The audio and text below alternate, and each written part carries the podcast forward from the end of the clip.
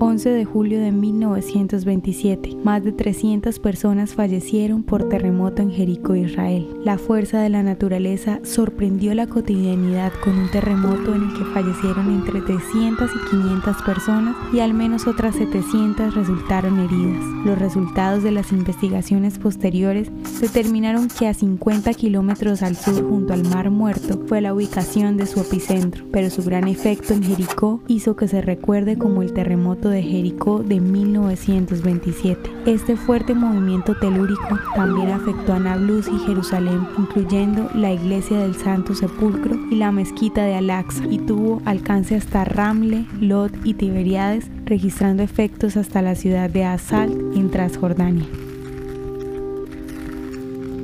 ¿Te gustaría recibir estos audios en tu WhatsApp?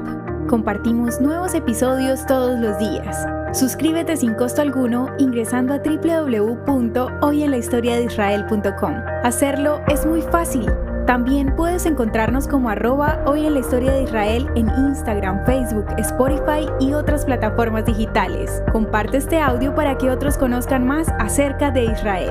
Este proyecto es realizado por Philos Project. El contenido original de hoy en la historia de Israel fue provisto por el Centro para la Educación sobre Israel.